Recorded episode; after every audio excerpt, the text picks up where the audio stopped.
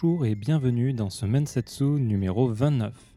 Alors, oui, je sais, la dernière fois j'ai bien dit que j'étais content de ma régularité et pouf, pendant deux mois, plus de, plus de Mensetsu. Effectivement, j'ai eu quelques problèmes, notamment on a enchaîné euh, plusieurs accidents avec euh, ma femme. Ne vous inquiétez pas, plus de, de peur que de mal, tout va bien. Euh, mais logistiquement, ça a un peu compliqué les choses pour la vie au quotidien et du coup, j'ai pris du retard sur plein de choses, incluant euh, les, les Mensetsu. Mais voilà, si tout se passe bien, on devrait revenir sur euh, de la régularité. Je compte bien, donc vous avez Emma ce mois-ci et le mois prochain, vous allez avoir un, nouvel épisode qui est pratiquement prêt déjà. Donc il ne devrait pas y avoir de problème à ce niveau-là. On accueille donc Emma qui va nous parler à la fois de sa vie lycéenne. Elle a réussi à aller au lycée au Japon, donc elle va nous raconter un peu ça. Et puis euh, son, hobby, sa passion même de pole dancing. Elle va nous, nous expliquer un peu comment ça se passe au Japon. N'oubliez pas euh, de laisser tous les commentaires possibles, j'adore les commentaires, et de mettre plein d'étoiles sur iTunes, sur Facebook, là où vous pouvez mettre des étoiles, c'est toujours euh, positif, ça donne de la visibilité et ça permet aux gens de connaître le podcast. Parce que bon, j'imagine que vous vous en êtes rendu compte, mais je ne suis pas très bon en communication, donc toute aide est toujours la bienvenue. Pour ce qui est du Patreon, euh, il est toujours là, donc euh, si vous voulez euh, n'hésitez pas, ça fait toujours plaisir aussi d'avoir une aide financière qui me permet justement, euh, vous allez le voir très prochainement, de, faire quelques avancées pour le podcast, notamment là j'ai contracté une designeuse qui a refait la vignette du podcast et qui a, aussi apporté une petite charte graphique avec. Donc normalement, tous les posts Twitter, Instagram, etc. devraient utiliser cette charte graphique très prochainement. Euh, si ce n'est pas le prochain, ce sera celui d'après. On est en train de mettre euh, les choses en place. En place. Voilà. Pour ce qui est euh, des, des cadeaux Patreon, alors les remerciements, je remercie donc Caroline, David Baudouin, Michel, Arnaud et Quentin. Merci pour votre, votre pledge Patreon qui est assez conséquent et qui aide énormément. Et on va, on va dire un petit bonjour aux nouveaux venus, donc Raphaël, Raphaël Hirsch, Léa LC et euh, Madame Marjorie. Euh, bienvenue à vous et merci pour, euh, pour votre, votre don. C'est très aimable. Sur ce, je vous souhaite une bonne écoute et je vous dis, je l'espère, au mois prochain. À bientôt. Bonjour Emma, Bonjour. comment vas-tu? Très bien, et toi? Ben, ça va très bien, euh, fin de journée, un peu de fatigue, mais euh, bon, on fait, on fait avec. Euh, alors, on est dans un café vide, pour préciser, hein, parce que le Covid rôde toujours, et donc c'est pour ça qu'il y a la petite musique derrière. hein. donc, je sais que ça gêne certaines personnes. Bon, c'est du jazz, ça fait plaisir. euh, ça, ça va avec l'ambiance euh, canapé euh, que j'essaie de reproduire avec Mensetsu. Alors, Emma, est-ce que tu peux te présenter en quelques mots? Alors, euh, je m'appelle Emmanuel, mais tout le monde me connaît et m'appelle sous le nom de Emma. J'ai 29 ans euh, et ça fait bientôt maintenant 10 ans que je suis au Japon. 10 ans, d'accord. Alors, on va retracer un peu ton, parcours. Euh, pourquoi le Japon? Alors, euh, c'est une question que moi-même je me suis posée parce que c'est la première chose qu'on me demande souvent euh, au Japon quand on me rencontre. Je pense que comme beaucoup de gens, j'ai grandi avec l'univers Sailor Moon, etc. quand j'étais petite, mais j'avais pas forcément fait le lien entre euh, mes dessins animés préférés et, le Japon. C'est venu beaucoup plus tard. Je pense que c'était vers la fin du collège où j'ai lu euh, Mémoire d'une geisha, le roman, et ça m'a passionnée. Et c'est de là que du coup je me suis un peu renseignée sur le Japon, sa culture, son histoire. Et, euh, et après, ben, c'était une spirale qui s'est jamais terminée. Tu te souviens pourquoi tu as lu euh, Mémoire d'une geisha? Euh, je pense que c'est ma maman qui l'avait lu et qui m'avait donné le livre, donc c'était vraiment pas. euh, c'était un peu un hasard en fait. D'accord. Et au moment où tu as lu ce livre, tu avais très peu d'idées de ce qu'était le Japon au final? Oui, je pense que même j'avais même pas ce ce que tout le monde vo- voit. Imagine Japon manga animé. Je pense que comme ça m'a jamais vraiment intéressée, Mhm. j'avais vraiment pas d'image du Japon en fait en particulier. D'accord. Donc tu lis ce livre, Ouais. qu'est-ce que tu fais après? Après, euh, du coup, c'est là que j'ai commencé à m'intéresser au Japon et je suis tombée sur le, le blog, le Skyblog à, à D'accord, l'époque. oui, Skyblog, oui. euh, d'une adolescente qui avait fait euh, un échange au Japon. Et de là, celle qui a parlé plus des dramas japonais. Ouais. Et alors, euh, j'ai commencé à regarder des dramas japonais. Et là, par contre, euh, j'y ai passé mes des heures et des heures euh, à rendre folle ma maman, d'ailleurs, à passer mes journées sur l'ordinateur. Et euh, du coup, c'est là que je me suis dit, ah, mais je veux, je veux absolument euh, aller découvrir ça de mes propres yeux, quoi. D'accord. Donc, comment tu fais pour aller au Japon? Alors, et donc justement, j'ai fait mes recherches pour pouvoir y aller. Quand j'en ai parlé à mes parents au début, ils m'ont dit Tu veux y aller, c'est très bien, mais tu n'auras pas d'aide de notre part. Euh, si tu veux être capable de vivre à l'étranger, il faut savoir faire les démarches toute seule aussi. D'accord. Bon. Qui ont très, ils ont très bien raison aussi. Euh, donc j'ai commencé à chercher. Il y a beaucoup d'organismes pour partir euh, au Japon euh, en tant qu'adolescent, mais beaucoup sont payants. Et quand je dis payant, c'est 10 000 euros l'année Mhm. parce qu'il faut payer les familles d'accueil, etc. Et donc, je suis tombée sur le Rotary Club, qui est une association. Et donc, il faut se faire parrainer par un des clubs. Il y en a partout dans la France. Donc, il faut se faire parrainer par le club le plus proche. Et à partir de... Par contre, ce qu'il faut savoir avec le Rotary, c'est que tu fais un choix de trois pays. Et tu n'es pas sûr d'avoir euh, ton premier choix. D'accord. Mais tu dois l'accepter. Si tu n'es pas euh, accepté dans ton premier choix, tu dois accepter de partir ailleurs. Donc c'est un peu qui tout double. Euh, j'ai eu énormément de chance parce que j'étais la première à demander à aller au Japon dans mon club. Du coup, ils étaient assez passionnés par mon cas parce que la plupart c'était États-Unis, Canada. En faisant les démarches, euh, ils m'ont dit "Écoute Emma, ça va être très compliqué. On trouve pas de, de japonais pour venir euh, cette année." Parce qu'il faut savoir que c'est un échange comparé Mhm. à d'autres organismes. Donc il faut trouver euh, quelqu'un dans le pays euh, où tu veux aller qui, qui veuille venir aussi dans le tien. D'accord. Et donc ils m'ont dit je pense que ça va être compliqué. Rotary Club, moi, quand tu me parles de ça, j'avais l'impression que c'était une sorte de, de, de, de- je sais pas comment dire, mais de groupe de personnes qui sont affairistes en fait et qui se, se rassemblent pour networker. C'est un peu ça ou? Euh, ils font beaucoup de choses en fait. euh, donc ils, font pas mal euh, le fait de, faire des échanges euh, étudiants, c'est une grosse partie de l'organ- l'organisme aussi. Ils font plein d'actions aussi. c'est un organisme qui font plein d'actions pour des associations, etc. Donc ils ont vraiment un, un large éventail de choses qu'ils font. Mais c'est vrai que les échanges étudiants sont pas si connus que ça quand tu parles du Ouais. Rotary, mais pourtant une grosse partie de, de ce qu'ils font aussi. Ouais. D'accord. Hmm. Et alors, que fais-tu? Au final, c'est surtout eux ce qu'ils ont fait pour moi. D'accord. C'est qu'ils ont fini, je crois que c'était un, des un, premiers cas où ça a été fait, ils ont fait un échange triangulaire.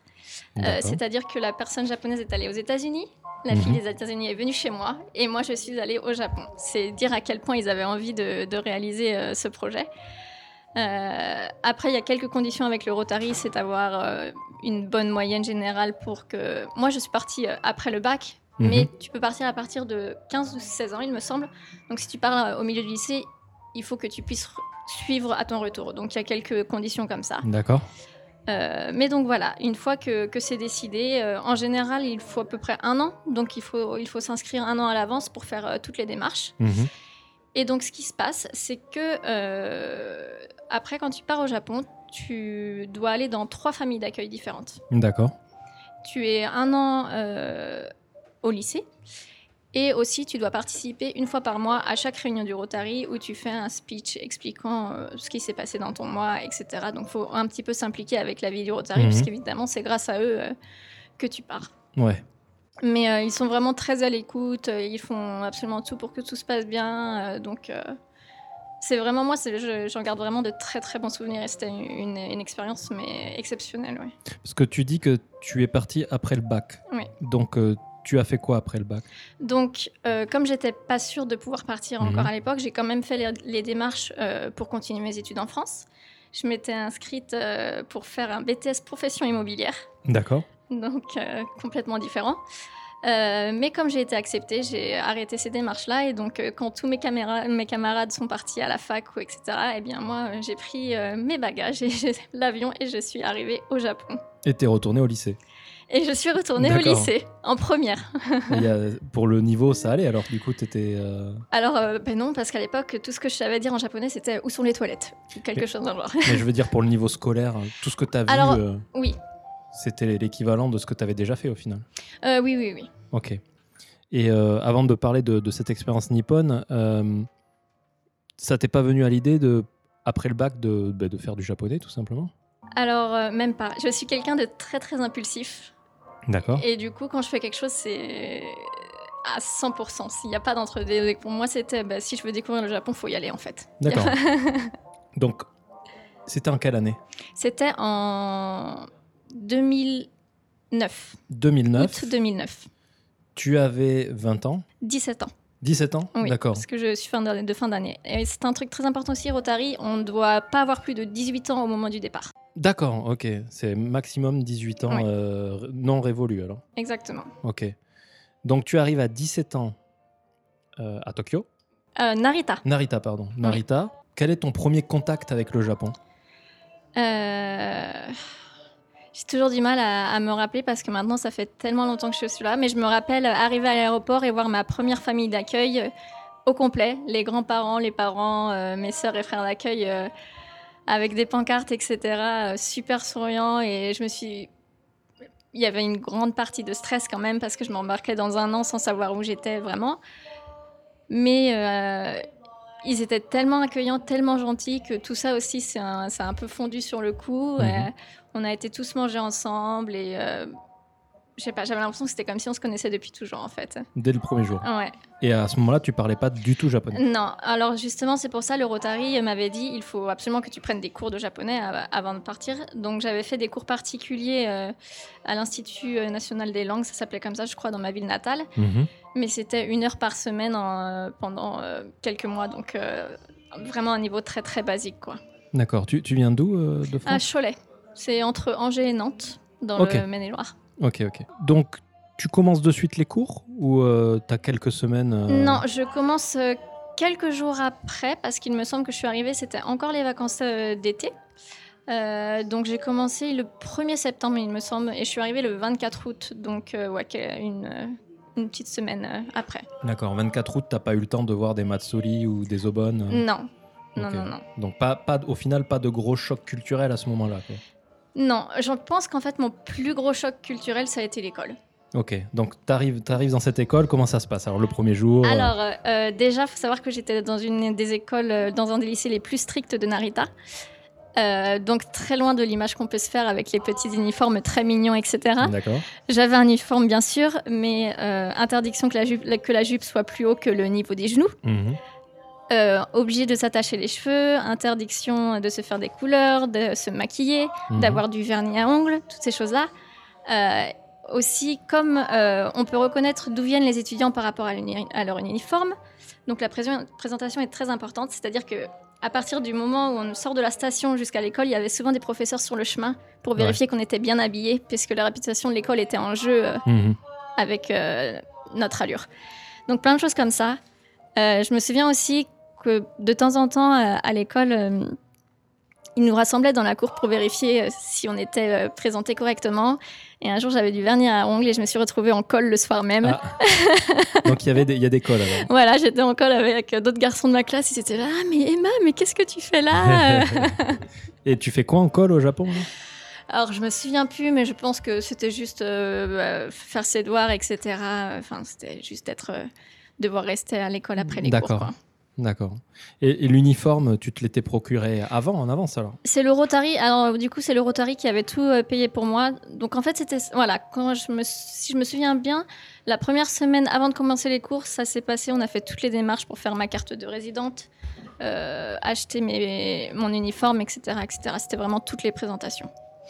Les préparations, pardon. Donc tu arrives dans cette école en uniforme. L'intégration se fait bien?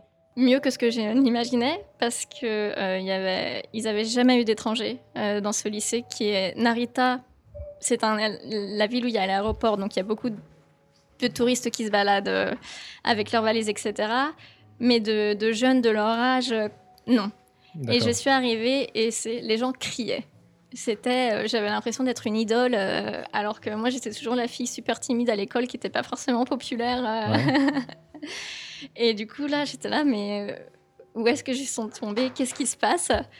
Et euh, non, ils ont eu tous été très très gentils. Ils essayaient de me parler en anglais. J'avais de la chance que euh, ma sœur d'accueil était dans ma classe en fait aussi. Donc l'intégration, euh, en plus c'était la pom pom girl super populaire. D'accord. Donc, ça a aussi beaucoup facilité mon intégration. Je me souviens que j'avais dû faire un speech devant toute l'école entière aussi pour me présenter D'accord. En japonais? En japonais. Heureusement, ma famille d'accueil l'avait préparé avec moi parce que je ne savais pas, j'étais pas du tout capable de faire ça à l'époque. Mais euh, non, et du coup, euh, je pense que chaque moment de la journée était un choc culturel. euh, le fait euh, à chaque début de cours de, de se lever, de s'incliner euh, quand le cours commence. Euh, les cours terminent à 15h. Et après ça, il y a les activités de club qu'on peut choisir. Euh, moi, j'avais choisi le club de couture, de cuisine, parce que j'étais pas du tout. euh, Ma maman a toujours fait tout pour moi, donc je me suis dit, tiens, c'est l'occasion d'apprendre un peu. Ok.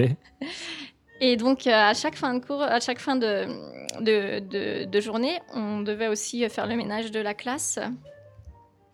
Et euh, ouais, non, tout était complètement différent, mais euh, c'était des, des très bonnes découvertes tous les jours. D'accord. Par rapport au lycée français, c'est quoi les, les, les majeures différences Euh, la cantine. Je pense qu'en France, on mange tous beaucoup à la cantine ou chez nous. Euh, là, c'est beaucoup de les, les parents qui préparent, la maman qui prépare le bento et on mange tous euh, dans la classe tout en- tous ensemble.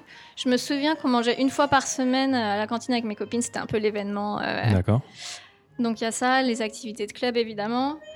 Après quelque chose que moi que je n'ai pas connu en tout cas, c'est le Bunkasai, le festival, le festival de l'école, qui était vraiment très impressionnant. Tous les élèves, toutes les classes euh, préparent soit une danse, euh, euh, des chansons, etc.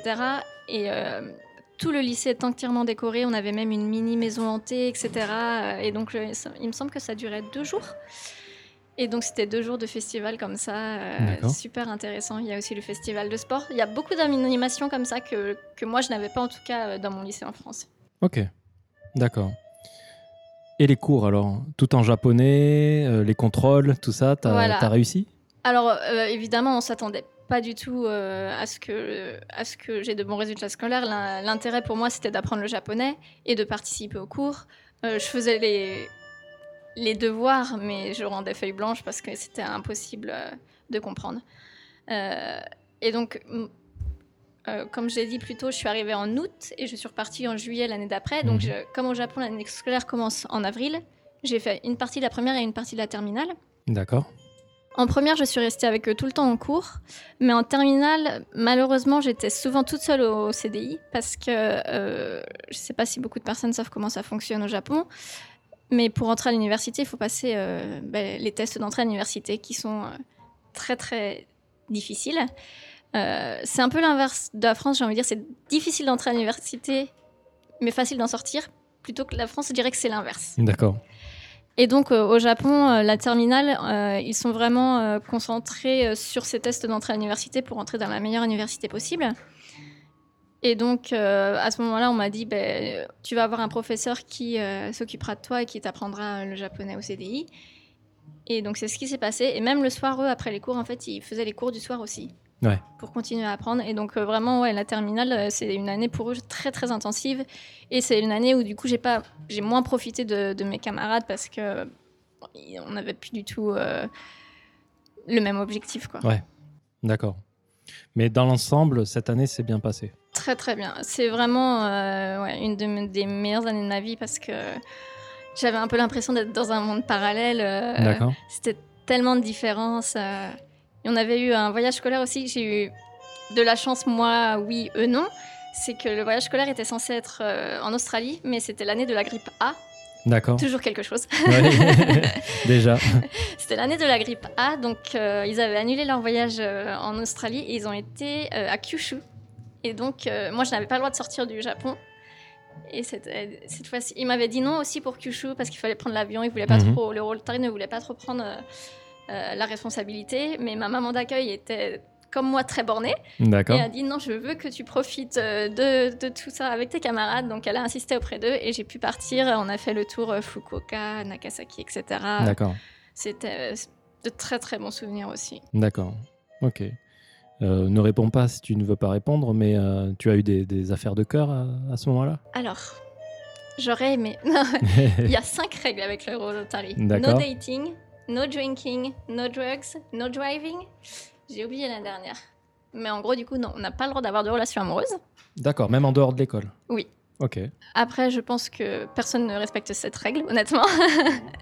Euh, J'avais un camarade de classe dont j'étais follement amoureuse, mais malheureusement, ce n'était pas réciproque. D'accord. J'ai eu une déclaration euh, digne des dramas, justement. D'accord. J'étais restée euh, un jour après l'école pour faire le ménage, c'était mon tour.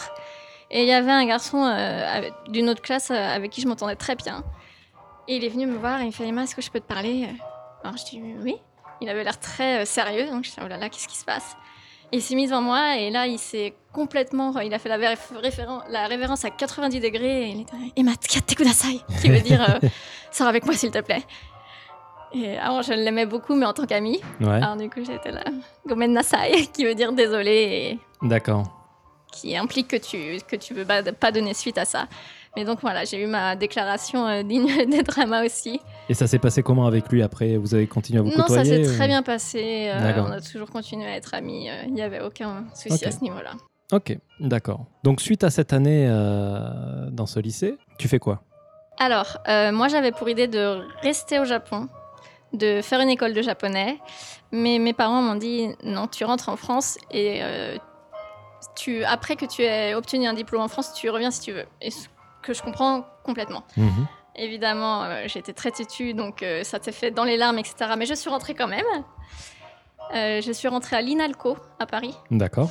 J'ai fait un an d'INALCO, mais j'avais l'impression de perdre mon temps parce que au bout d'un an, je parlais quand même plus ou moins cour- pas couramment, mais je me Mhm. débrouillais assez bien en japonais, donc j'avais un peu l'impression de perdre mon temps. Et comme j'ai dit, quand j'ai une idée en tête, euh, ça disparaît pas. Et pour moi, il fallait que, que je retourne au Japon. Et donc après encore euh, moult euh, insistance auprès de, de mes parents, j'ai fini par les convaincre. D'accord. Donc j'ai arrêté l'INALCO au, au bout d'un an. Je suis revenue dans ma ville natale à Cholet. J'ai travaillé pendant un an euh, à McDo pour essayer d'économ- d'économiser un peu des sous. D'accord. Et donc en 2012, mars 2012, je suis retournée au Japon. Mhm. Cette fois dans une école de japonais, une école de langue.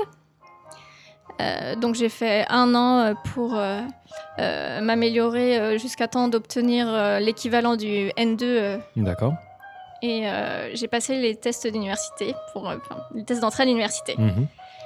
Et j'ai réussi à rentrer à l'université d'économie de Tokyo, qui s'appelle Tokyo Keizai Daigaku. Mhm. Et donc j'ai fait ma, scolarité pendant 4 ans à l'université, comme n'importe quel euh, japonais. Donc de 2012 à 2016. De 2012, alors, alors, de 2013, parce que j'ai fait un an Ah d'école de japonais, de 2013 à 2017. Et euh, donc cette année d'école, tu avais quoi comme visa? J'avais un visa étudiant. Et pareil pour euh, Daigaku? Pareil pour l'université, oui. Ok. Ok, ok. C'est facile à avoir un, vi- un visa d'é- d'étudiant? Oui, tant que, tant que l'école te fournit tous les documents, normalement, il n'y a aucun problème euh, à avoir. oui. Ok. T'as étudié, t'as étudié quoi dans, dans J'ai fait euh, une licence en management spécialité marketing. D'accord. Est-ce qu'il y a une différence euh, dans, au niveau de cette matière par rapport à ce que tu aurais pu apprendre en France ou tu as vraiment aucune idée? Je ne sais pas du tout. Tu sais pas? Ce que je me suis toujours dit, c'est que après avoir quand même fait, même si c'était pas du tout euh, le même euh, sujet, après avoir fait un an d'université en France, je me suis dit heureusement que c'est pas le même niveau au Japon. C'est-à-dire c'est mieux au Japon, ils sont plus C'est hauts plus facile. Ah, c'est plus facile au C'est Japon beaucoup de QCM, les, les examens. Ouais. Beaucoup de QCM et quand c'est des argumentations, tu as le droit à tes manuels scolaires. D'accord. On te demande plus, euh, on te demande pas trop de réfléchir par toi-même. Mhm. On te demande plus d'apprendre par cœur en fait. Et du coup, pour moi, ça m'a arrangé parce que c'est quand même difficile, euh, que tu parles très bien japonais ou pas, c'est quand même très difficile de suivre un cursus entier euh, dans une autre langue, Ouais. qui plus est avec les kanji, etc. Donc j'ai quand même trouvé le niveau plus facile euh, au Japon qu'en France, et heureusement pour moi. D'accord. en termes d'ambiance, l'université française et l'université japonaise, il y a des différences C'est la même chose? Alors euh, moi j'ai eu beaucoup de mal à m'intégrer à l'université. J- euh, Japonaise? Ouais, Ok. parce que j'étais la seule euh, blanche, euh, entre guillemets. Ouais. Il y a d'autres étudiants étrangers, mais comme ils sont euh, asiatiques, ils passent assez inaperçus, on va dire. Euh, j'étais la seule euh, européenne. Euh, et du coup, j'étais un peu le centre d'attraction. On venait beaucoup me voir pour me demander d'où je venais, etc. Et une fois qu'on avait euh, répondu à la curiosité, je les voyais plus jamais et je me suis un peu retrouvée pendant 4 ans toute seule. D'accord. Même au bout de 4 ans avec les mêmes personnes, quand on me voyait dans les couloirs, c'était Oh, regardez, c'est l'étrangère. Euh, Ah ouais, donc. c'était un euh, peu lourd. euh. C'était à Tokyo? Euh, ouais, c'était à Kokubunchi. C'est où ça? C'est sur la Chuo Line. Ouais. C'est pas très. C'est entre. Ouais, c'est près de Mikata, Tachikawa, c'est vers de- dans ce coin-là. D'accord. Mais ça reste dans Tokyo ou c'est un peu à Ouais. l'extérieur? Euh, c'est pas dans les. C'est pas dans si les je coups me trompe pas, c'est pas dans les coups. D'accord, les arrondissements. hein. Voilà, pardon. Mais euh, du coup, pour moi, euh, honnêtement, l'université, ça n'a pas été une période très intéressante euh, socialement parlant. D'accord. Donc, tu as étudié, tu as fait qu'étudier en fait. Voilà, j'ai fait qu'étudier. tous mes amis étaient des amis en dehors de, de l'université. Mhm. Des japonais? Moitié-moitié. Moitié-moitié. D'accord. Mm. Ok. Ok. Et euh, une question que je me pose, peut-être que tu n'as pas la réponse. Tu... Enfin, je te la pose, je la pose en fin d'émission normalement, mais je te la pose maintenant. Tu comptes rester ad vitam au Japon ou tu penses rentrer un jour? Non. euh, après, je sais pas ce qui peut m'arriver, euh, Mhm. de gros événements qui feraient changer mes plans. Pour le moment, je compte rester, puisqu'au final, de mes 17 ans jusqu'à maintenant 29 ans, j'ai plus ou moins toujours été au Japon. D'accord. Si je rentre en France, j'ai aucune équivalence de diplôme. C'est la question que je me posais en fait. je n'ai absolument pas d'équivalence de diplôme. J'ai très très peu d'amis restant en France parce que c'est des les relations euh, qui datent du lycée Mhm. et habitant dans une toute petite. Enfin, j'étais dans un lycée de 400 personnes Mhm. en France. Donc, habitant dans, quand tu habites dans des tout petits patelins comme ça, euh, souvent euh, très très vite après, le- après les études, on se marie, on a une famille, une maison, etc. Du coup, on n'a pas du tout les, les mêmes chemins de vie. Mhm. Et donc voilà, si je rentre en France, euh, j'aurais pas beaucoup d'amis, pas Ouais. beaucoup de, de choses à faire. Quoi. Pour moi, ma vie, elle est, elle est ici. D'accord. Et euh, le fait de pas pouvoir rentrer en France euh, de façon fluide, on va dire, euh, ça te pose problème ça te, Tu sens une oppression ou tu t'en fiches et tu te dis, bon, bah, c'est le Japon et puis euh, tout va bien C'est frustrant de ne pas pouvoir voir ma famille, bien évidemment. J'ai beaucoup de neveux et nièces, euh, certains que je n'ai. La dernière fois que je les ai vus, c'était bébé. Mhm. Donc c'est très très frustrant à ce niveau-là. C'est pas la France qui me manque, c'est plutôt euh, mes amis, ma famille. D'accord. Ok. Donc, tu fais cette université. Tu passes donc par les process de recrutement classiques Ah. japonais. Oui. Ah bah, tu vas pouvoir nous en parler. Ça, on, on- on le, on le nomme à chaque fois, mais on le décrit pas. Donc, décris-nous ça un peu. Alors, le, euh, c'est le process euh, de trouver un travail au Japon. Euh, c'est très dans les règles. Mhm. Donc, c'est souvent des entretiens en groupe au départ, les premiers entretiens. Ce que je déteste parce que c'est. Tout le monde répond la même chose. Mhm. Et euh, en plus, on est tous habillés euh, en costume, on a tous euh, la même tête, il n'y a vraiment aucune personnalité. Ouais, j'ai fait, oh, je, je sais pas, 20-30 euh, entretiens, je pense. Autour d'avril aussi? Donc, on commence presque un an à l'avance. Donc, pendant ma troisième année, ouais, autour. J'ai commencé en février-mars, je crois, de ma troisième année d'université. Donc, un peu plus d'un an avant. Et, euh, et on te dit que si t'as pas trouvé de travail en. L'université te met beaucoup la pression et on te dit que si t'as pas trouvé de travail en juin, euh, c'est fini quoi. Ce qui explique beaucoup de suicides euh, autour d'avril et septembre. ouais, et euh, moi en plus j'avais le stress du visa parce que je me dis si j'ai pas de travail ça veut dire que j'ai pas de visa et que je suis obligée de rentrer en France en fait. Ah oui, ah oui, pression supplémentaire. Pression que les Japonais n'ont pas. Ouais. Euh, j'ai été énormément stressée. Euh, j'ai fini par avoir euh, deux promesses d'embauche. Euh, une euh, dans un hôtel, euh, mais les conditions, on n'avait que 4 jours de vacances, euh, enfin de congés par mois, donc un jour par semaine. D'accord. Interdiction de prendre de- des vacances pendant les vacances euh, nationales. D'accord. C'était que des conditions euh, assez incroyables pour un salaire moindre. Donc j'ai refusé. J'ai eu une autre promesse d'emploi.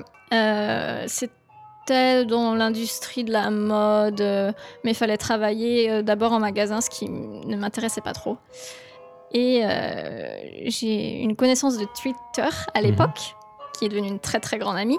Euh, Sonia, je pense que beaucoup de gens la connaissent, euh, qui m'a dit que son entreprise cherchait quelqu'un.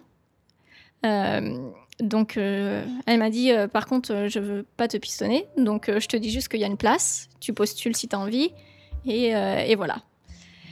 Et donc, euh, euh, j'ai envoyé mon CV, j'ai été à l'entretien, et en fait, c'est la première fois que j'ai apprécié, je sais pas si on peut dire apprécier un entretien d'embauche, mais le CEO était, c'était un, homme euh, où sa famille avait fait famille d'accueil en fait, donc qui a été confronté à des étrangers depuis qu'il était assez jeune. Et c'est la première fois que j'ai eu un entretien d'embauche euh, où on s'intéressait à moi en fait, ce que j'avais fait, comment était ma façon de penser, etc. Et du coup, ça s'est très très bien passé. Et euh, le soir même, j'avais ma réponse en disant que, que c'était bon. D'accord. Alors, J'aimerais, euh, avant de continuer, revenir sur plusieurs points. Mhm. Euh, donc déjà, est-ce que tout- toutes ces sessions euh, groupées que tu as faites, euh, toutes ces, toutes ces interviews, est-ce que tu as senti que le fait d'être étranger euh, avait un impact ou alors euh, c'était normal? Non, j'avais un peu l'impression d'être, de sortir du lot, mais pas dans le bon sens. Mhm. Et ce que j'ai vraiment pas beaucoup apprécié, c'est que j'avais l'impression que beaucoup d'entreprises me faisaient venir pour, euh, pour l'entretien, mais plus par curiosité que par vraiment envie de m'embaucher, ce qui Mhm. m'a fait perdre beaucoup, beaucoup de temps en fait. T'as as réussi à dépasser ce stade de- de- d'interview groupée, mis à part la, la dernière dont tu m'as parlé, mais euh, Euh, ouais, oui, oui, j'ai fait pas mal. euh, Et puis toutes les entreprises ne sont pas des entretiens groupés, d'accord. mais euh, la majeure partie, oui. Non, j'ai réussi aussi à dépasser le, le stade des entretiens de groupe quand même. Il y a une entreprise qui m'a refusé juste avant le dernier entretien. Il faut savoir qu'il y a environ 3-4 entretiens. En me disant, ouais, mais finalement, on ne sait pas si tu arriveras à avoir ton visa parce que c'est pas exactement. euh, euh, je n'arrive même plus à me souvenir c'était pour quel genre d'entreprise. Mais du coup, il m'avait dit, comme c'est pas exactement le- la même filière que, ton, que ta licence, peut-être que ton visa se- sera refusé. On ne veut pas prendre ce risque-là de faire des démarches pour rien. D'accord, ouais. Ils n'étaient pas très engagés. Quoi. Voilà, et je me dis, bah, ça, on aurait pu le faire euh, dès le premier entretien et pas au bout de quatre, quoi. Ouais, ouais, ok. Ok. Et est-ce que tu as, du coup, euh, ça je pense que les auditoristes ne connaissent pas, mais euh, le, le CV japonais est quand même très particulier. Est-ce Oui. que tu pourrais en parler un peu? Euh, alors, c'est pareil, tu as un format que tout le monde euh, utilise le même. Tu peux acheter au combini d'ailleurs. que tu peux acheter au combini, exactement. Euh, alors, euh, pareil, j'ai pas fait de, CV euh, français depuis bien dix ans. Mais euh, qu'on te demande beaucoup. Après, c'est aussi différent quand tu fais un CV où tu sors, où tu es à l'université et quand tu changes de travail. Mais moi, quand j'étais à l'université, on te demande euh, aussi. Bon, donc tu mets tes études, évidemment. Et après, on te, tu dois écrire quelle était ta licence, tes matières préférées et pourquoi. Euh, on te demande euh, euh, pourquoi tu veux aller dans cette entreprise en particulier. Et on te demande le Jico PR, qui est un peu comment te promouvoir, j'ai envie de dire. D'accord. On dit Jico PR. Ouais, D'accord. PR. Jico qui est soi-même en fait Voilà, individuel et, voilà, et PR, bah, promotion, quoi. Mm. Donc voilà. c'est marrant. Ouais, ouais. Et tout est manuscrit. Tout, ouais, c'est pas un ordinateur, c'est Mm. c'est manuscrit, oui, oui, oui. C'est ça qui est. Et donc, qui quand est tu dois faire une cinquantaine de CV, ça fait long. Punaise, ouais, 50 CV manuscrits. Waouh. Ouais, ouais, ouais. Je- Non, c'était vraiment une période très, très stressante et euh, j'étais très contente quand ça s'est terminé. Ok. Mm. Donc tu as trouvé dans cette entreprise. Voilà. Qu'est-ce qui se passe du coup Tu as embauché combien de temps après? Alors, euh, je commence, euh, je crois, deux jours après en tant que stagiaire, le temps que d'avoir mon diplôme. Mhm. Donc, je reste dans cette entreprise. euh, j'y rentre en juin 2016. Ok. Donc, j'y reste presque un an avant d'entrer en tant que Sechain, en tant qu'employé euh, à, à- à temps plein. Euh, c'est une entreprise euh, qui fait des automé games. Ce sont des jeux, euh, des simulations de romance amoureuse pour, pour jeunes filles et pour femmes. Et donc moi, je m'occupe de la version française, D'accord. puisque c'était des jeux qui étaient traduits en français et en anglais. Il me semble qu'en France, ils connaissent, je sais pas si tu le mets dans cette catégorie-là, mais ils connaissent beaucoup Hatoful Boyfriend, le truc avec c'est- les pigeons. Là. Ça en fait partie. Ça en fait C'est partie. une, ok. une niche assez euh, étrange des automé games, mais ça en fait partie. D'accord. Il y a un, tr- un jeu très très connu en France qui s'appelle Easy It Love. Je pense qu'il y a beaucoup de personnes qui connaissent. Donc c'est c'est dans voilà, c'est c'est dans ce domaine-là. D'accord. Et donc au début, bon comme euh, j'apprends sur le tas, je m'occupe plus euh, du service client, euh, etc. Tous les trucs de base. C'est c'est quoi un service client pour un automé game Euh, c'est si les gens ont des questions à propos du fonctionnement du, ga- du de jeu, euh, leur, leur répondre euh, comment cela fonctionne. euh. Donc il y a des gens qui appellent pour comprendre Alors comment il le y a jeu pas marche. de, c'est que par mail, par contre, D'accord. Euh, mail et réseaux sociaux. Euh, mais oui, oui, il y avait des, des vingtaines et des vingtaines de messages par jour. hein. D'accord. En tant que joueur, ça me viendrait pas l'idée d'écrire euh, aux développeurs pour leur demander comment jouer en fait. Ah, mais euh, on avait plus. Je pense qu'on avait plus de messages pour nous poser des questions sur le, le déroulement du jeu plutôt que de vrais bugs. D'accord. Ouais. Ok, intéressant. Bah, C'est aussi, je pense, parce que c'est un. Alors, je sais pas s'il y a beaucoup de gens qui jouent euh, à des jeux japonais, mais je trouve que les jeux japonais sur mobile sont beaucoup plus compliqués que les jeux français. Il y a tout ce qui est gacha, etc. Et je pense que quand on teste ça pour la première fois, ça peut être un peu compliqué. Donc, tu as Euh, des gachas sur des automagames Oui, Ok, alors j'apprends le truc. Ok, je Ouais, savais ouais. pas. Ok. Euh, pas souvent donc dans, dans les jeux gacha, on obtient des cartes en général, des trucs comme ça. Pour les automé games, euh, dans nos jeux, il y avait un avatar et donc dans l'avatar, tu pouvais obtenir des vêtements, des coiffures, etc. euh, D'accord. Des choses dans ce. Pour, juste pour resituer, gacha, ça vient de gachapon. En gros, c'est euh, les espèces de, de machines dans les, dans les game centers ou en dehors. hein, Il y a des endroits euh, dédiés où on met euh, 100 yens, 200 yens, 500 yens et on sort une boule. Et dans la boule, il y a une petite figurine. Ça, je pense que les gens qui s'intéressent au Japon connaissent. Et du coup, dans les jeux vidéo, on utilise ce terme pour parler euh, de ce qui a été qualifié euh, récemment par la loi de jeu de hasard. Mhm. Euh, C'est-à-dire qu'on paye et on va obtenir, bon, ben là, comme tu dis, des, des- des habits ou des, des coiffures, etc. Si on prend un des jeux les plus connus, Puzzle Dragon, on obtient des, ben, dragons qui- qu'on va pouvoir utiliser dans le jeu après pour, pour combattre. Voilà, ben, en fait, tout est basé sur du hasard et forcément, euh, il y a très peu de chances d'avoir les meilleurs euh, éléments. euh, Oui.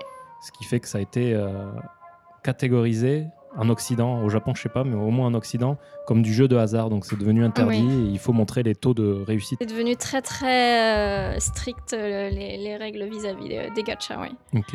Mm. Et au Japon, c'est très répandu. Donc. Au Japon, c'est, c'est, oui, c'est courant. Il y en a dans tous les jeux quasiment. Je pense que c'est un des, des, des plus grands moyens euh, euh, de monétisation dans les jeux japonais, oui. Ok. Donc tu travailles au service client? Au départ, ouais. Qu'est-ce qui se passe? Euh, Bon, après, ça se passe bien. Euh, à l'époque, je travaillais que quelques jours par semaine, après les cours, etc. Euh, c'est à partir du moment où, du coup, j'ai mon diplôme euh, et que je rentre à temps plein que là, je commence à avoir plusieurs casquettes. Euh, pour dire couteau suisse, en fait, complètement. Euh, donc, euh, je continue à faire le service client. Je m'occupe aussi de tester le jeu pour voir s'il n'y a pas de bug. de s'occuper de tous les réseaux sociaux, donc community, manager, de relire les traductions pour vérifier que, que, que ça va bien, etc. Et, et en fait, nos- on a plusieurs managers qui, ont- qui ont arrêté tour à tour et du coup, je me retrouve à être manager de l'équipe euh, internationale. D'accord. Et là, euh, c'est devenu très très compliqué. C'est Pas- quoi manager de l'équipe C'est que, alors, du coup, on était. euh, bon, ça a un peu bougé parce qu'il y a des gens qui arrêtaient, qui, qui, d'autres qui venaient. Euh, mais du coup, il y avait 4, 5 personnes dans l'équipe. Et donc, il faut faire euh, tout euh, euh, le schedule de, des, euh, des événements, etc., des histoires à venir. Il faut s'occuper du budget de traduction. euh, c'est vraiment. euh, toute la, la diffusion du jeu, euh, faut tout prévoir en fait. D'accord. Donc tu te retrouves catapulté dans ça et tu. Après, j'ai appris ça au fur et à mesure et c'est aussi pour ça que, euh, que, j'ai, euh, que je suis devenue euh, le, le manager. Mais voilà, et euh, le problème, c'est que je me suis montrée un peu trop dévouée D'accord. et, euh, et mon patron, euh, je- pour qui j'avais énormément de respect et que même j'en ai toujours qui, parce qu'il m'a donné quand même énormément de chance, le problème, c'est qu'il a un peu abusé de mon dévouement. Mhm. Et, euh, et je suis devenue un peu l'esclave D'accord. de. Alors, je dis esclave. J'ai eu la chance, quand même, que c'était quelqu'un de très compréhensif qui me laissait prendre mes vacances quand j'avais envie. Mhm. Tandis qu'il y a. Je sais qu'il y a beaucoup de personnes qui ont l'expérience au Japon de ne pas réussir à prendre des vacances, par exemple. Euh, normalement, j'arrivais à finir à l'heure, mais c'était juste qu'on m'écrivait euh, pendant les week-ends et on s'attendait quand même à ce que euh, je sois, je réponde présente un peu n'importe quand, euh, Mhm. que ce soit le week-end, tard le soir, à n'importe quelle heure, quoi. Ok. Et euh, et il y a eu des moments difficiles euh, dans l'entreprise et je me suis retrouvée vraiment un peu avec tout le poids. euh, le, boss m'a un peu mis toutes les responsabilités de la boîte sur les épaules où en gros fallait fallait sauver une boîte un, peu- par ma propre force. D'accord. Sans, j'imagine, l'augmentation de salaire ou le changement de titre. Exactement. D'accord. ok. Ok, classique. Voilà. le problème, c'est que comme j'étais très dévouée, euh, j'aimais ce que je faisais en fait. C'était pas le problème. J'aimais vraiment mon travail. Et, euh, et donc, ça a été très, très dur pour moi de prendre la décision d'arrêter. Mhm. euh, parce que j'aimais ce que je faisais. J'avais l'impression qu'en arrêtant, je laissais tomber nos utilisatrices. Mhm. Parce que, mine de rien, c'est des personnes avec qui j'entretenais une relation plus ou moins sur les réseaux sociaux depuis 4-5 ans. Mhm. Euh, et donc, euh, en partant, je me disais, j'avais un peu l'impression de laisser tomber les utilisatrices. Euh, je savais qu'en partant, je mettais mon boss dans une situation très, très, très compliquée. Mhm. Mais euh, avec Corona, etc., en fait, j'avais mon visa bientôt qui expire. Ah, donc c'est c'est récent. Tu es parti récemment. Je suis partie en octobre dernier. D'accord. Voilà, donc je suis restée 5 ans dans cette boîte où petit à petit, en fait, tout s'est un peu euh, empilé. Et c'est vraiment la dernière année qui a très, été très, très difficile, en fait. D'accord.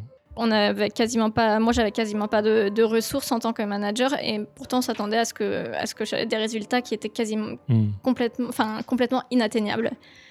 Et donc euh, ouais non, euh, à la fin. euh, euh, c'était une décision très dure, mais c'est surtout en fait le problème de mon visa qui me fait euh, Mhm. me dire que c'était moi ou la boîte là, donc euh, j'avais plus trop le choix. Parce que c'est aussi le rôle du boss bah, de faire attention à toi pour pas que tu partes justement. Donc Voilà. Et, et c'est pour ça que. Ouais, je, il- en fait, je pense qu'il a vu que j'étais tellement dévouée, euh, dévouée qu'il s'y est pas du tout attendu. d'accord. Et le jour où, et, euh, le jour où je lui ai annoncé que je partais, euh, même moi, j'ai pleuré en lui disant, en fait. D'accord. Et, euh, et il m'en a pas voulu parce que je pense qu'il était quand même attaché à moi euh, en tant que, bien sûr, en tant que relation professionnelle, mais parce qu'il savait aussi que j'avais fait de mon mieux. Mais je pense que pour lui, ça a été un, un véritable coup dur aussi. Il a pas essayé de te retenir?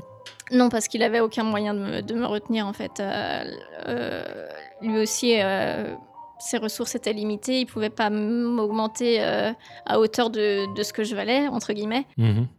Mais euh, les semaines qui ont suivi ont été assez compliquées parce que euh, je pense qu'il était très mal à l'aise et il m'a complètement ignorée D'accord. jusqu'à temps que j'arrête. Ok. Mais ouais, c'était une période un peu compliquée. Ouais. Mais j'ai réussi à trouver un nouveau travail pendant Corona, donc euh, je, je- je ne me plains pas. T'as trouvé après en fait t'es parti sans avoir. euh, Non, j'ai quand même euh, j'ai commencé à faire mes recherches pendant que j'avais encore un travail et j'ai démissionné qu'une fois que le, le prochain emploi était sécurisé. D'accord. Ouais. Ok. Donc le nouvel emploi là, ça fait combien de temps que t'es dedans? Ça fait cinq mois. Cinq mois? Ouais. Ça se passe bien?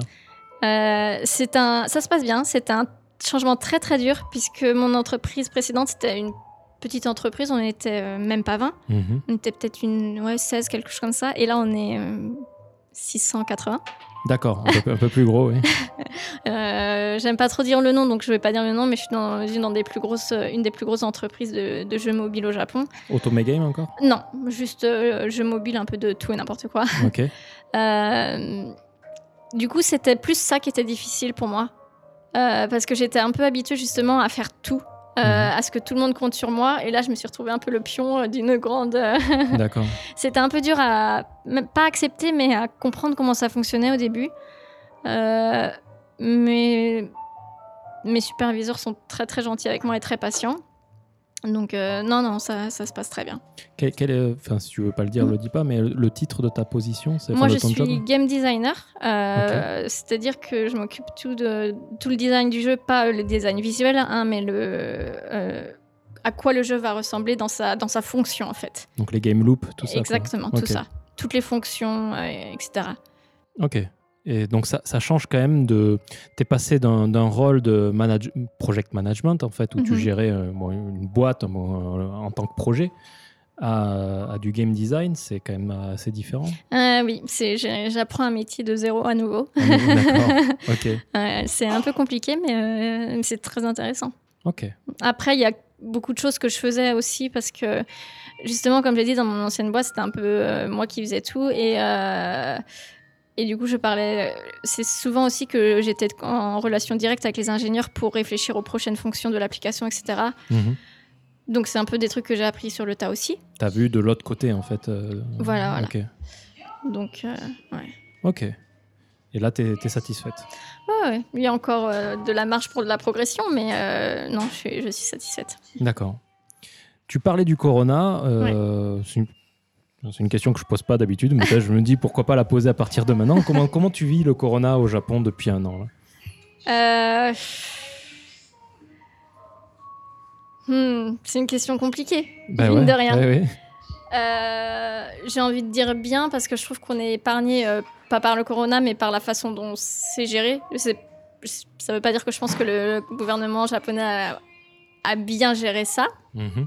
mais ça veut dire que nous, on n'a pas, on a quand même pas eu de, de lockdown strict, euh, de choses comme ça qui, je pense, qui sont très très difficiles sur le moral. Donc, euh, j'ai envie de dire que j'ai pas trop à me plaindre par rapport à, à nos compatriotes français, par exemple. Mais c'est dur, c'est sûr que quand même, c'est, c'est frustrant euh, bah, de ne pas pouvoir rentrer voir sa famille. Pour moi, ça, c'est, c'est le plus gros problème. Et ce qui est frustrant, en fait, c'est de pas en voir le bout. Mais après, dans ma vie de tous les jours, bon, bah, je travaille à la maison. Je vais euh, au bureau environ une fois par semaine, une fois toutes les deux semaines. Et bah, j'ai mon masque tout le temps, etc. Mais sinon, bah, j'ai envie de dire ça va, je le, je le vis plutôt bien. Ok. Ouais.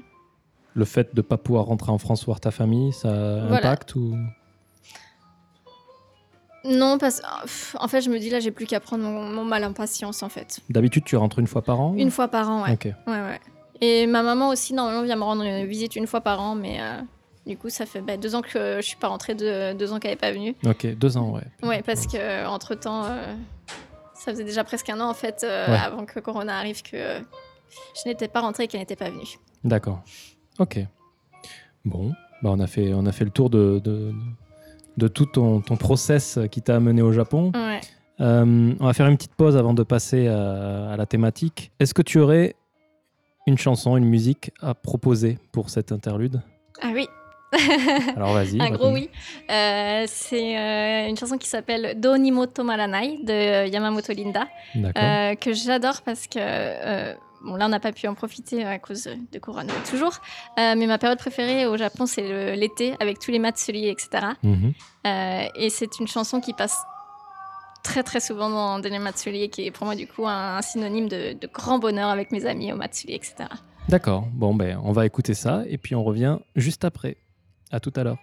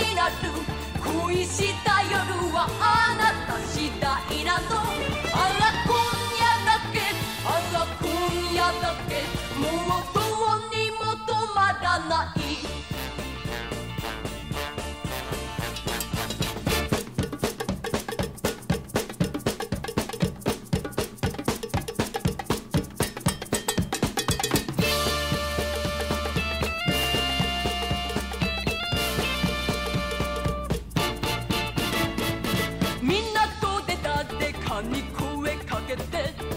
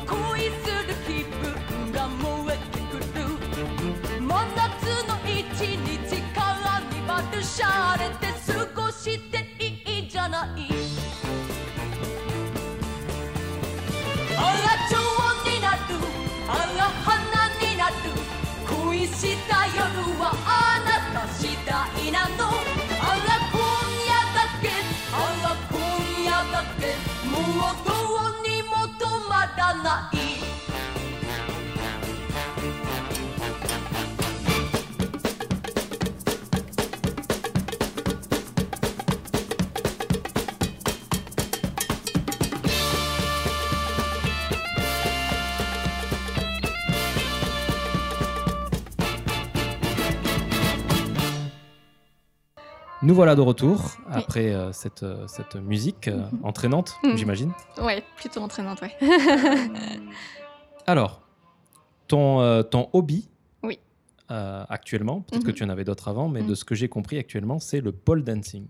Oui. Alors, est-ce que tu peux nous en parler un peu? Quand c'est que tu as commencé? Qu'est-ce qui t'y a amené? Et comment c'est au Japon? J'ai commencé en 2016. D'accord Euh, en fait, j'ai fait de la danse classique pendant une petite dizaine d'années en France. Et j'avais envie de recommencer au Japon.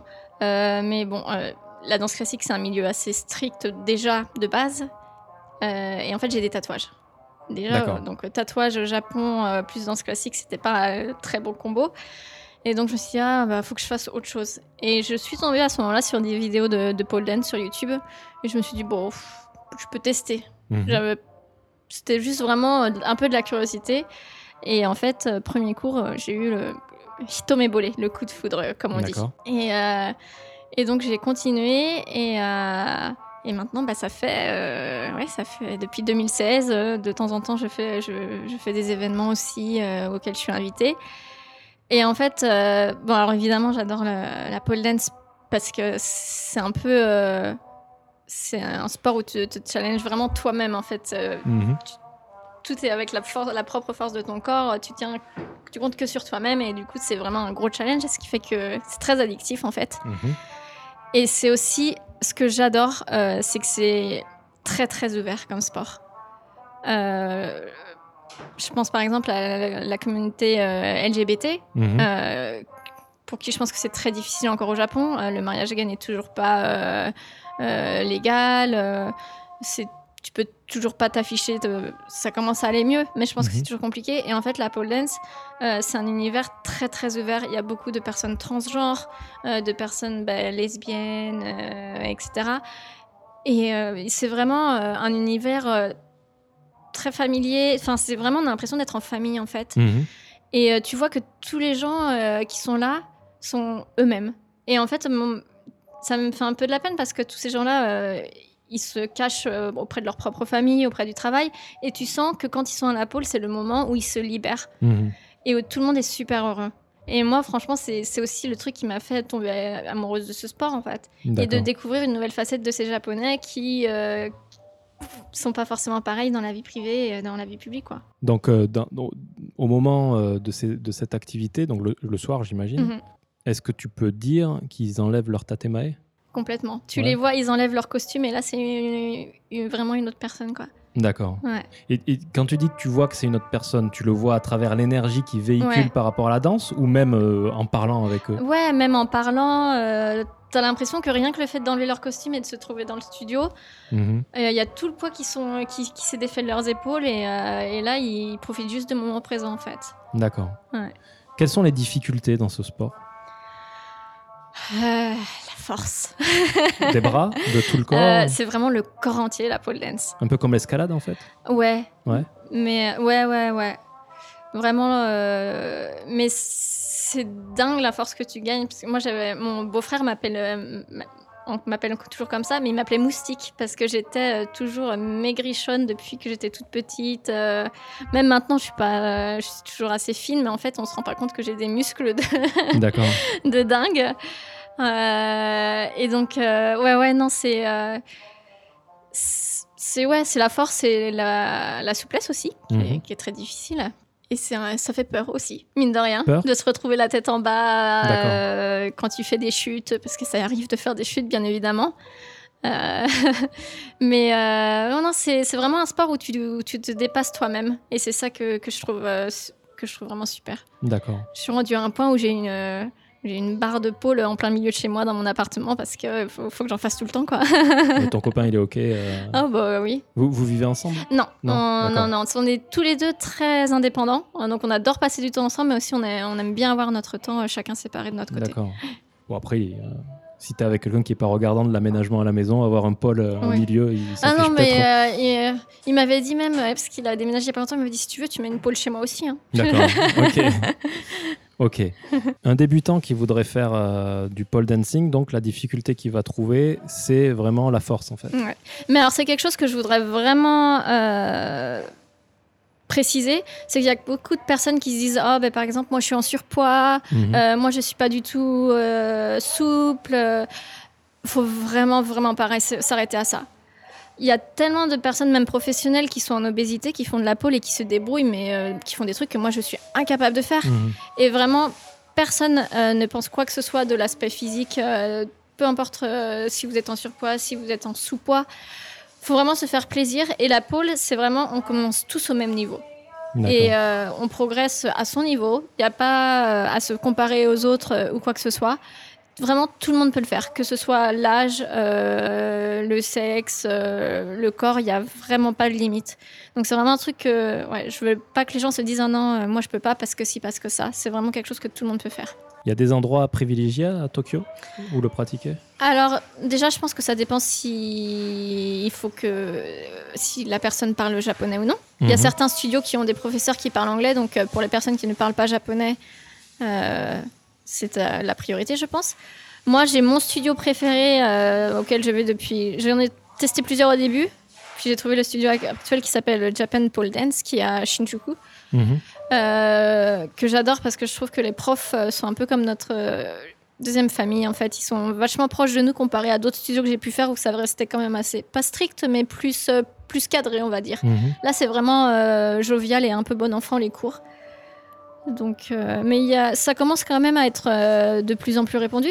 Il y a toujours une image assez bah, exotique de la pole et ça en fait partie. hein. Et c'est aussi, un- moi j'adore cet aspect-là aussi parce que je trouve que c'est un sport qui te- qui t'aide à, de- à gagner euh, confiance en toi aussi Mhm.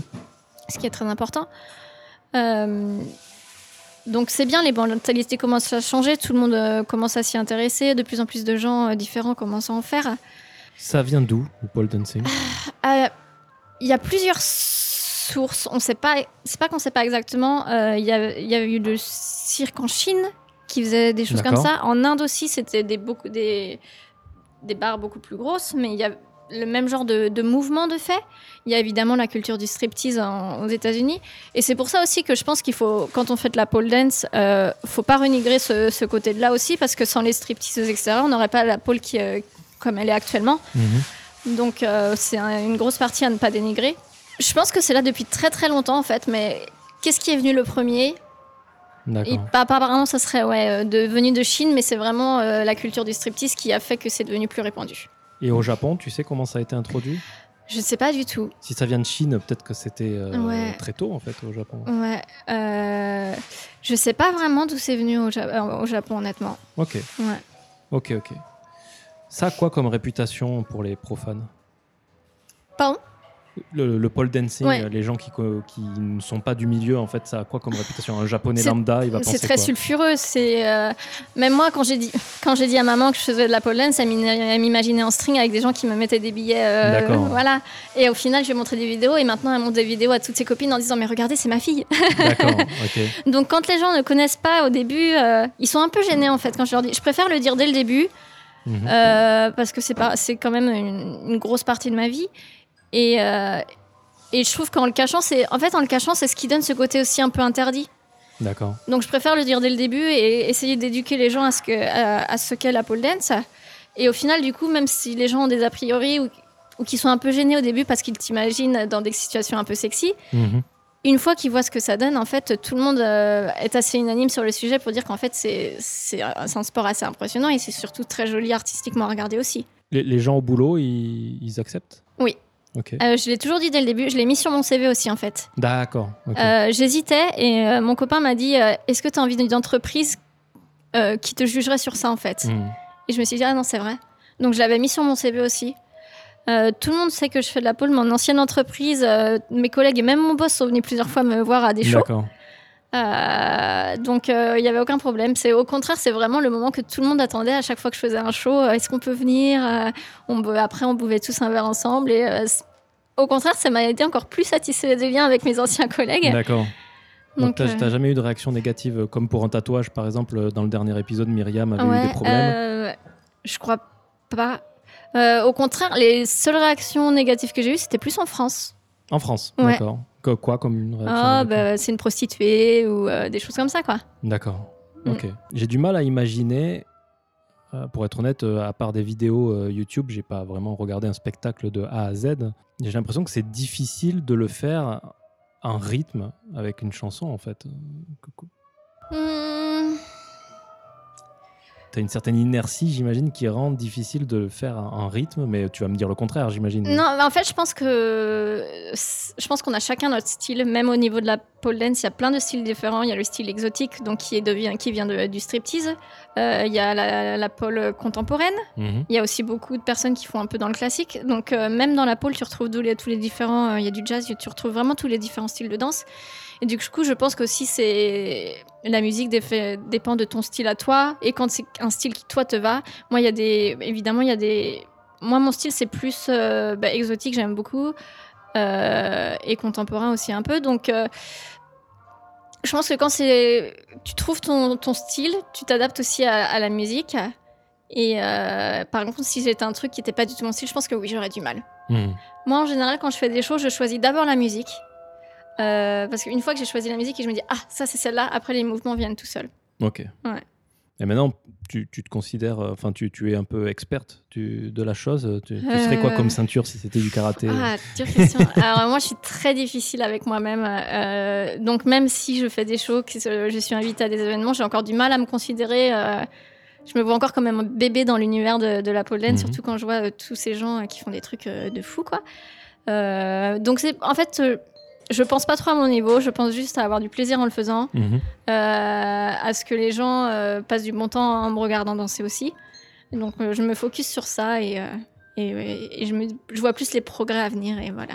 Tu pratiques combien de temps par semaine? Je fais deux cours par semaine, donc deux heures par semaine et après bah, à la maison par-ci par-là quoi. Par-ci par-là, ça veut dire. De temps en temps, je vois la pôle devant moi, je dis oh bah tiens un petit quart d'heure. T'as pas, t'as pas une routine, genre une demi-heure Non. par jour Non, euh, non, non, non. C'est vraiment. euh, Comme c'est vraiment pour mon plaisir, j'ai pas de programme euh, décidé, c'est euh, quand j'en ai envie. Et euh, ça, s'installe facilement, euh, une pole Euh, alors ça dépend. Faut avoir un, un- faut pas avoir un faux plafond Ouais. parce qu'il faut un plafond assez solide. Toutes les vidéos euh, où on voit euh, des, des, des- des barres qui tombent, euh, c'est parce que soit la barre était de mauvaise qualité, parce qu'il faut avoir une barre de qualité, ça coûte dans les 50 euh, millièmes. ok, donc 400 euros quoi. voilà. Euh, si tu prends une, une pôle sur, sur Wish, euh, elle va tomber très vite. Et euh, pareil, donc faut avoir une poutre dans le plafond, faut la placer là où il y a une poutre ou, ou ce genre de choses pour, que, pour être sûr que ce soit safe. Et ça a été dur pour toi de trouver un appartement qui puisse faire ça Non, pas tant que ça.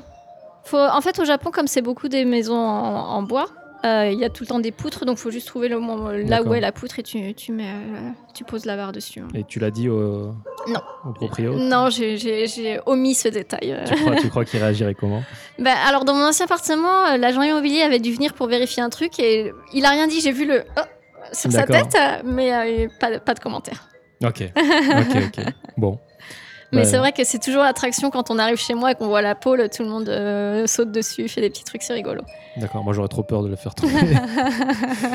ok, donc euh, au final, tu le vis pas tellement comme euh, quelque chose, comme le, le- j'imagine la, la vision qu'on en a en France, euh, quelque chose d'underground quoi. Non, pas du tout.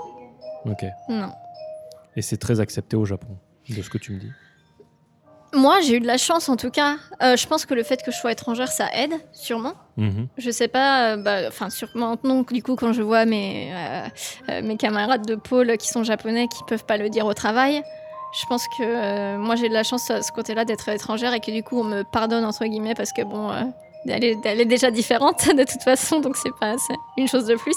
Mais ils peuvent pas le dire au travail parce qu'ils en ont peur eux-mêmes ou parce que euh, ça aurait de Bah alors c'est ça en fait que je me pose la question. C'est qu'ils me disent ah non je peux pas le dire au travail, mais est-ce que c'est parce que le travail réagirait mal ou c'est eux qui ont peur ça?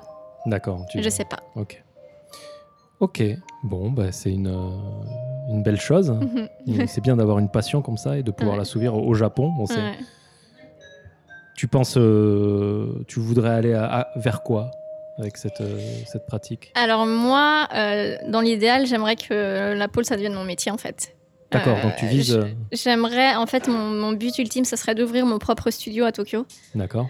De, de voir un studio à mon image, où je puisse encore bah, apprendre à d'autres gens et encore plus faire connaître la pole à- au grand public, quoi.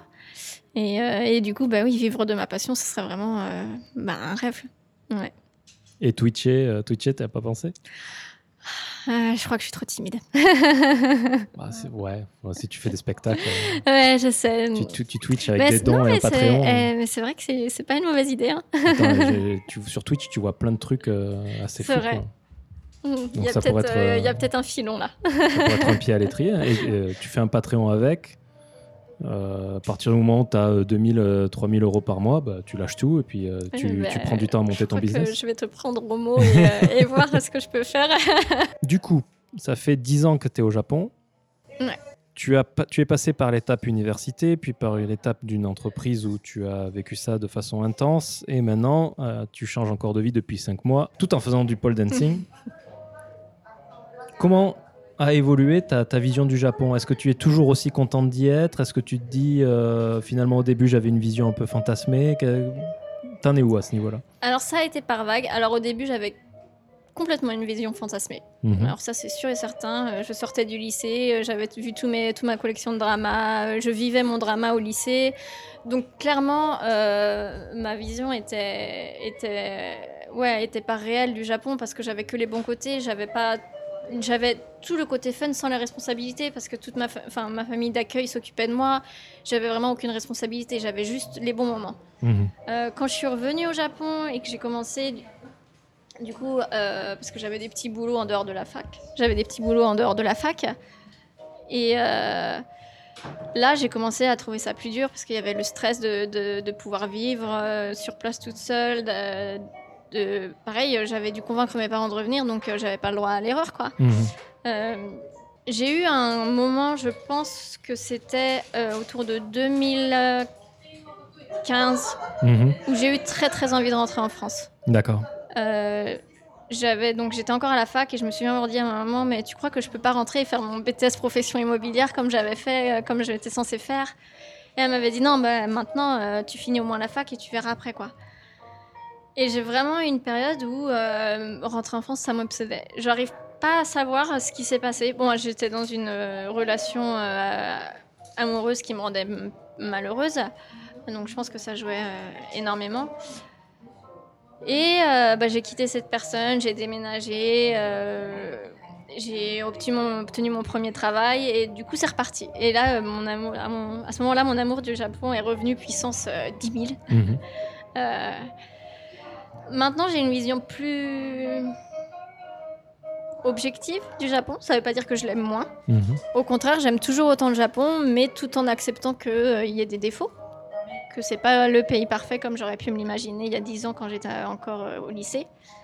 Euh, donc euh, je m'imagine toujours. euh, pour moi, le Japon, c'est plus la maison que la France en fait. C'est vraiment. euh, ouais, je suis ici chez moi. Euh, donc euh, je m'imagine pas rentrer. Mais euh, après, comme chaque pays a des avantages, des inconvénients. Le seul truc que j'ai du mal à accepter, on va dire, c'est qu'au Japon, j'ai l'impression que peu importe à quel point tu parles japonais, t'es étranger, tu resteras toujours un peu étranger aux yeux de tout le monde. Après, euh, moi, évidemment, en France, je suis une femme blanche, j'ai pas de problème euh, à ce niveau-là, donc euh, je peux pas comprendre ce que peuvent vivre certaines personnes en France. Mais je veux dire, la, population en France est plus mixte rien qu'au niveau visuel, en fait. Au Japon, rien que le fait parce que tu t'as pas euh, un visage asiatique, t'es toujours... T'es un étranger. Mhm. Et je pense que c'est ça le problème, c'est que peu importe à quel point tu parles japonais et à quel point tu es intégré, intégré j'ai l'impression que tu peux jamais être complètement euh, 100% euh, considéré comme une personne à part entière, comme un autre euh, japonais lambda. Quoi. Ok. Euh, tu, as, tu as des amis japonais hein? Euh, j'ai plus d'amis étrangers, mais oui, j'ai que- j'ai quelques amis japonais, bien sûr. Ouais. Surtout grâce euh, à la pôle. euh, Ok. Ouais. D'accord. Ce qui dénote un peu avec les anciens Mansatsu, où en général, quand je pose la question, les gens n'ont pas vraiment d'amis Mm. euh, d'amis japonais. Après, les, aussi, les amis japonais que j'ai, c'est beaucoup de personnes qui ont vécu à l'étranger. D'accord. Donc, qui ont cette expérience-là. Ok. Mm. Ok. Et en termes maintenant, en termes de japonais, tu as un niveau N1 Euh, ouais, j'ai obtenu le N1 euh, en 2015 parce que je voulais l'avoir avant de chercher un travail, Mhm. bon, parce que je savais que ça m'aiderait. Donc euh, après, j'ai un peu l'impression que après un an de travail à la maison, mon niveau a un petit peu baissé. parce que je pratique moins. Hmm. Euh, donc, bon, ces derniers temps, je fais beaucoup de, de meetings, donc ça revient un peu, mais c'est vrai que j'ai eu un moment où je me disais, oh là là, ouais, le temps passe et pourtant je, je régresse. D'accord. Que- Quel serait pour toi le plus gros point positif du Japon? Le côté safe. Ok. Je pense que beaucoup de d'amies féminines me rejoindront sur ce côté-là. Euh, ça ne veut pas dire que ça n'existe pas. Combien de fois au Japon aussi je me suis fait toucher dans la rue, etc. Ça existe. Mais je pense quand même qu'on ressent moins ce problème euh, qu'en France. Et euh, j'ai vachement moins peur quand je suis dans la rue le soir ou quoi que ce soit. Est-ce que tu, si tu étais en France, tu pratiquerais le pole dancing de la même façon? Déjà, est-ce que j'aurais rencontré euh, cette discipline? Je ne sais pas. Hmm. Euh, c'est ça le truc. Je pense que c'est tout mon parcours qui a fait que j'en suis venue à rencontrer euh, la pôle. Mais je sais même pas si, ouais, je sais même pas si, si ça serait arrivé si j'étais restée en France. Ok. Ouais. Ok. Et un des plus gros points négatifs du Japon, ce serait quoi pour toi? Du coup, je pense que ce que j'ai dit avant, c'est l'impression de jamais être complètement intégré, peu importe euh, ce que tu fais. Ouais. Ok. Est-ce que tu aurais une œuvre à recommander? Non, alors là, tu me poses une colle comme ça. ça, de N'importe quoi. Une musique, un livre, euh, un film, un spectacle de, de pole dancing. Euh, si on parle de pole dancing, moi j'ai j'ai mon prof euh, qui a fait, qui a déjà euh, gagné des, des compétitions même en Espagne, etc. dans le monde, qui s'appelle Yasutaka. Et donc si les personnes veulent chercher un peu, euh, déjà c'est la personne la plus gentille que, que j'ai puisse Mhm. rencontrer dans de ma vie, je pense, et qui a une force. euh, je pense qu'il a traversé énormément d'épreuves. Et du coup, euh, c'est non, c'est une personne que si les gens veulent s'intéresser euh, et sont curieux, que je, je recommande vraiment d'aller voir euh, sur euh, Instagram tout ça. Donc, euh, tu rappelles son nom? Yasutaka. ça, c'est, c'est son... Avec ça, on peut le trouver sur Instagram sans problème? Yasutaka 815. D'accord. Voilà. Ok. Recommandation, pole dancing. Voilà, ça changera un petit peu. D'accord. Bah écoute, euh, t'as t'as quelque chose à rajouter? Tu veux- dont tu aurais aimé parler ou... Je crois que j'ai plus ou moins tout dit, ouais. Ok. Écoute, euh, où est-ce qu'on peut te retrouver? Sur les réseaux sociaux Si tu Euh, veux être retrouvé, évidemment. Alors, euh, bah, pareil sur Instagram, j'ai mon compte euh, dédié plus ou moins à ma vie euh, normale, entre guillemets, et un compte euh, complètement dédié à la pole aussi. Mhm. Donc euh, voilà, puis il y a Twitter aussi où je tweete mes états d'âme. tu, tu veux donner euh, l'adresse là Ouais, euh, ouais. À, l'oral, tu peux? Ok, alors du coup, euh, mon compte euh, plus ou moins privé, c'est Frenchy in Tokyo, Frenchy IE. Ok. Et euh, pour mon compte de pôle, c'est emma.paulerina. Ok, bah, évidemment, je les mettrai hein, dans, le, dans le billet, mais merci. euh, bon, si les gens vont pas lire le billet, je sais pas. Euh, moi, moi, étant abonné euh, sur iTunes ou euh, d'autres plateformes, je vais jamais voir les billets, quoi. Je- J'écoute Mm. directement, c'est pour ça. Très bien. Bah écoute, Emma, merci beaucoup. Ben, merci à toi, c'était sympa de, de parler comme ça. Bah, ça fait toujours plaisir et puis c'est euh, une vie que- extraordinaire que tu as eue au final, un parcours euh, atypique. Ouais, ouais. Merci beaucoup. Ben, merci. Et puis les auditorices, euh, au mois prochain. Au revoir. Au revoir. 個性を磨け軽快なやむなんだよまた一つ消去頭からケツまでそれが我がエンタメまだ信じないさ紐解